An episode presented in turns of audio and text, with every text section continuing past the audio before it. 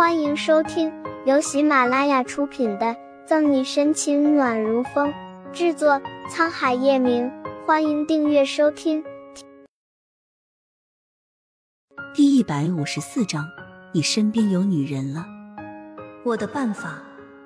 什么办法？叶晨玉思维跳跃的太快，沈西一时间没有反应过来，随后想起什么的，他嘴角一抽。叶晨玉，你该不会真的要我哄你吧？这真的还是叶晨玉吗？会不会刚才被吴父刺激到了？今天晚上来我房间。叶晨玉轻挑起下巴，今天晚上他要让沈西好好知道他错在哪里了，下次还敢不敢犯？纵然知道沈西刚刚出于恶作剧才说出晚上陪吴父的话，但叶晨玉就是忍不住的泛酸。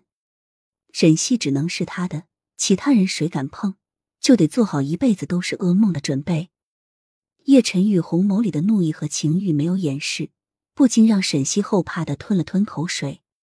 刚刚真的玩过火了，惹怒了叶变态，晚上就糟糕了。叶总，就在沈西想着用什么理由不回盛世庄园的时候，做完笔录的乔宇回来了，后面还跟着顾春寒。看见顾春寒。叶晨玉放开沈西，剑眉皱得更深。你怎么在这？串门不准吗？双手酷酷的插在兜里。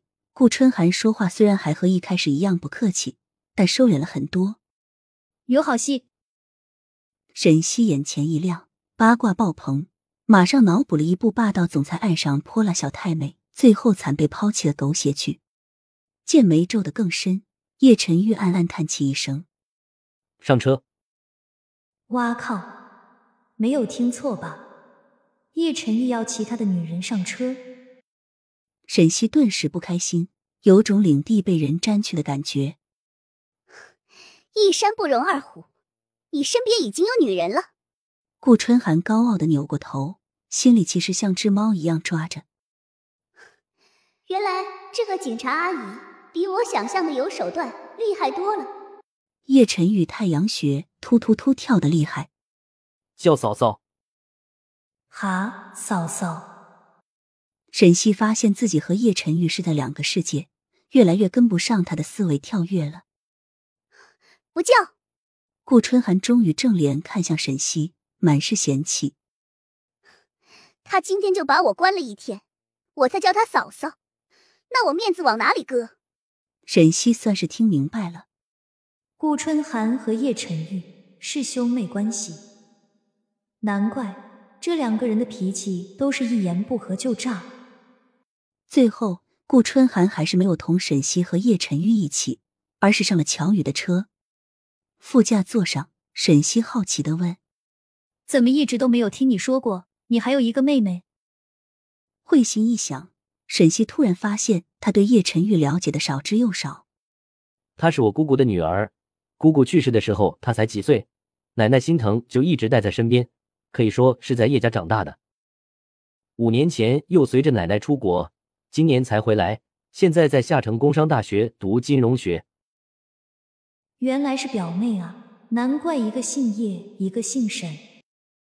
沈系了然，他能从叶晨玉的话里听出若有若无的宠溺和疼爱。既然是你的表妹，叶家的外孙女。那为什么要让顾春寒在下城工商大学这样的学校里？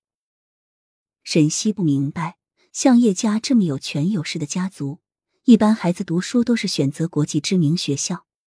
也不是说下城工商大学不行，实在是和顾春寒的身份不搭。都是爱情惹的祸。叶晨玉很是无奈的叹气。这丫头初中的时候喜欢上同班一个叫李四邪的同学，但一直都不敢说出口。高中和大学都可以以更好的成绩上国际上顶尖的学校，后来为了这个李四杰就放弃了，却没想到人家早就有喜欢的人了。沈西眉心一动，还真的和他猜的那样。啧啧，这拍出来简直就是八点档的电视剧啊！沈西咂舌感慨，一份感情能坚持这么多年，不得不说顾春寒对李四杰的爱不是一般执着，只可惜。襄王无梦，神女有情，看今天李四邪的态度，一心就扑在何卷身上，甚至不惜代价为了他的名声担下杀人凶手的罪责。本集结束了，不要走开，精彩马上回来。